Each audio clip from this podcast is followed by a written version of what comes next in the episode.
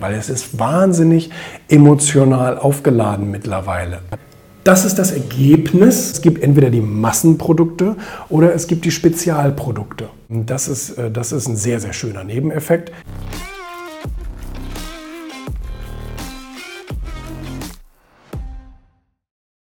Es gibt ja grundsätzlich verschiedene Motive, warum ein Unternehmer überhaupt Unternehmer wird oder selbstständig wird oder wie auch immer. Es gibt die einen, das sind die, ich sage jetzt mal Leidenschaftsunternehmer. Und es gibt auf der anderen Seite die, die, ich sage jetzt mal, die Finanzen in den Vordergrund stellen, was nicht schlimm ist.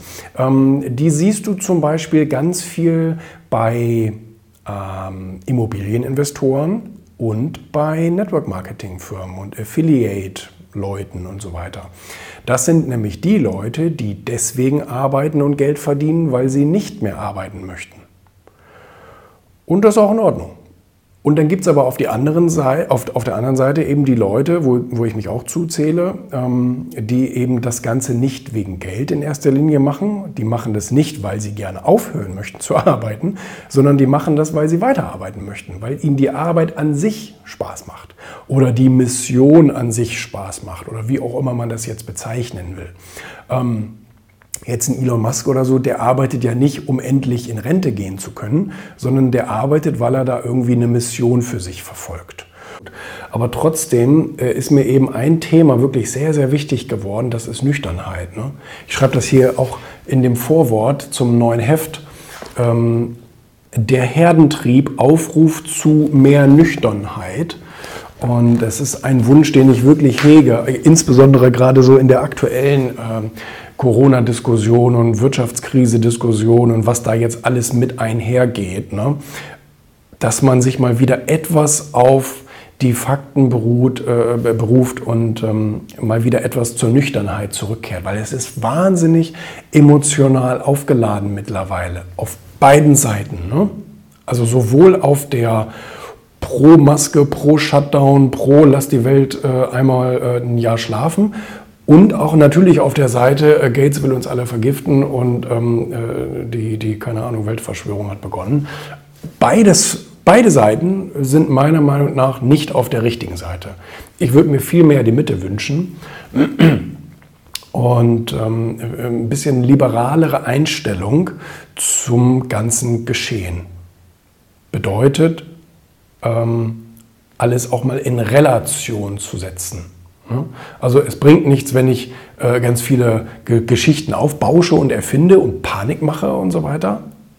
Bringt aber auch nichts, wenn ich, ähm, wenn, wenn, wenn ich zum Beispiel sage, die Wissenschaft hat sich noch nie geirrt. Man ist entweder der Oberkontrolleur oder man ist, wie soll man sagen, ähm, jemand, der den Leuten sowohl Gestaltungsfreiraum als auch Fehlerfreiraum äh, zugesteht. Mhm. Und zu der zweiten Kategorie gehöre ich. Ähm, ich habe mein Team mehr oder weniger losgelassen. Natürlich sind vor Ort Leute, die die, die, die Teams mit Aufgaben versorgen und so. Das, ist, das muss ja auch so sein. Das ist eine organisatorische Notwendigkeit. Aber ähm, ich, bin, ich bin also sehr, sehr, sehr, sehr frei und locker in der Art, wo ich sage, das ist das Ergebnis, was ich haben möchte. Und den Lösungsweg und so darfst du selber rausfinden. Darfst du selber umsetzen, darfst du Ideen machen, darfst Fehler machen, darfst Geld verlieren, darfst du alles machen. Haben wir eingeplant einfach in unserem Budget, dass unsere Mitarbeiter auch ein bisschen unseres Geldes verbrennen, weil sie eben Fehler machen. Aber dadurch lernen sie natürlich auch sehr viel. Und durch diese Eigenständigkeit im Betrieb verstehen sie auch den Organismus des Betriebes besser. Es wird sehr, sehr spannend. Wir haben jetzt auch schon die ersten Protagonisten. Wird sehr, sehr spannend. Und ähm, wird tatsächlich auch ein Format, was es in Deutschland bisher noch nicht gegeben hat. Und das ist immer etwas, was ich liebe. Ich liebe es immer, in eine Kerbe hineinzuschlagen. Einmal, weil man keine direkte Konkurrenz hat. Und ähm, ja, weil es eben auch sich als Geschäftsmodell schöner entwickeln lässt, wenn man in einem Bereich ist, der vorher noch nicht bedient wurde. Ähm, ich bin mir bewusst, dass, das, dass wir uns da jetzt natürlich einen Sektor ausgesucht haben, der ist natürlich auch kleiner. Das heißt, vom Zuschauerpotenzial ähm, haben wir ein bisschen weniger als jetzt mit irgendeinem, so ich sage jetzt mal, allgemein interessanten Format, also es ist schon etwas Spezielleres. Aber was ich an dieser spezielleren, und ich will jetzt mal noch nicht zu viel verraten, ähm, interessant ist, ist, dass sie halt so gut wie gar nicht bedient wird. Und da wiederum hat man dann natürlich eine sehr hohe Zuschauerbindung und so weiter. Ist ja generell bei Produkten so. Ne? Es gibt entweder die Massenprodukte oder es gibt die Spezialprodukte. Bei den Massenprodukten konkurrierst du früher oder später mit sehr, sehr vielen anderen. Bei den Spezialprodukten wiederum hast du eine sehr oder eine verkleinerte Zielgruppe, aber eine Zielgruppe, die dein Produkt unbedingt haben möchte oder sogar braucht. Ne?